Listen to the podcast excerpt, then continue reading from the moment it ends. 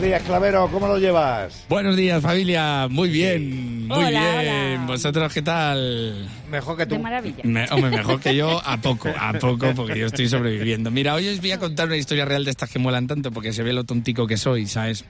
Es una historia real que pasó en el pueblo de, de mi mujer, que es Fermoselle, que es un sitio muy bonito, muy bonito, que tiene calles estrechas, muy empinadas, mucho. Algunas tienes que subirlas con piolet. Mm, sí, muy empinadas. Dice, ¿cómo se llama esta calle? Nogal. Digo, pues tenía que llamarse Lanzadera, porque de verdad que a la entrada hay un gitano cogiéndote el ticket. O sea, de verdad que eso se te taponan los oídos de subir y bajar. Te lo digo. Bueno, el caso es que eran las fiestas del pueblo y entonces la típica noche de las fiestas que por tradición no se duerme, ¿sabes?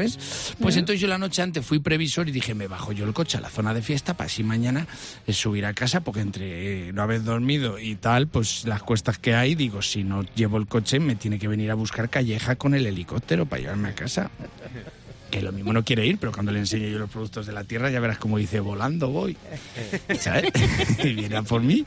Bueno, el caso es que allí yo bajé con el coche a aparcarlo, pero había tal jaleo de, de turistas y de gente que era imposible, no había ni un hueco encima allí, como las calles son tan empinadas, son muy profesionales aparcando y allí aparcan en, en- en diagonal, en batería, en horizontal y en vertical. O sea, allí ves coches sobre dos ruedas. Que dices, ¿qué marca es? Dice un Optimus Prime.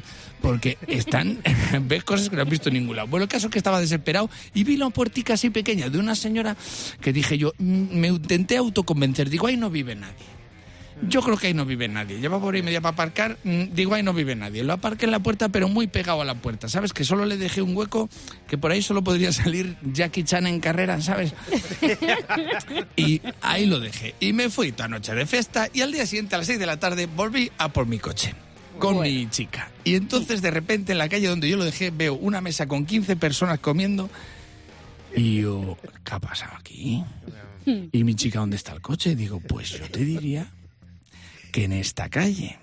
Pero claro, tengo una pedrada yo ahora para ir a saber y ganar. Es que claro, digo, y no juraría yo nada, pero... Y entonces una señora de unos 90 años me mira y dice, ¿qué? ¿Vienes a buscar el coche? Digo, ¿qué le habéis hecho a mí, a mi coche?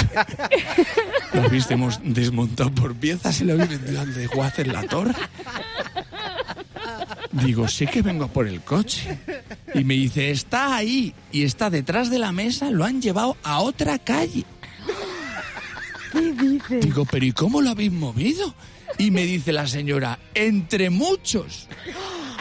Digo, pero ¿cómo que entre muchos? ¿Qué sois la cofradía del Cristo yacente? ¿Cómo que entre muchos? Que tengo uno pelastra, que eso pesa 1400 kilos. Que desde que me lo movieron pones la radio y suena... ton, tron.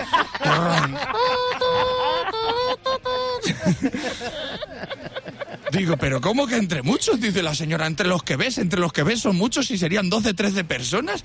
Digo, que aparcado yo en la puerta de la abuela de Lidia Valentín, pero ¿cómo que, ¿cómo que entre muchos? Y me dice la señora, pues ven a recogerlo cuando terminemos de comer, porque claro, no se podía salir con la mesa en el medio.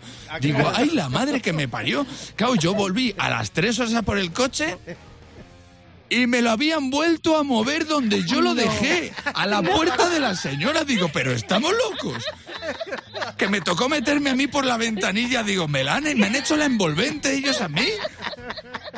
Lo arranqué, digo lo, digo, lo arranco y me voy rápido. Digo, que me vuelcan. Como salgan esta gente, me vuelcan. Arranqué, es claro, se encendió la radio y sonaba torrón, torrón, torrón, tu. Y yo me iba de allí y solo podía pensar, pero ¿cómo lo han vuelto a mover?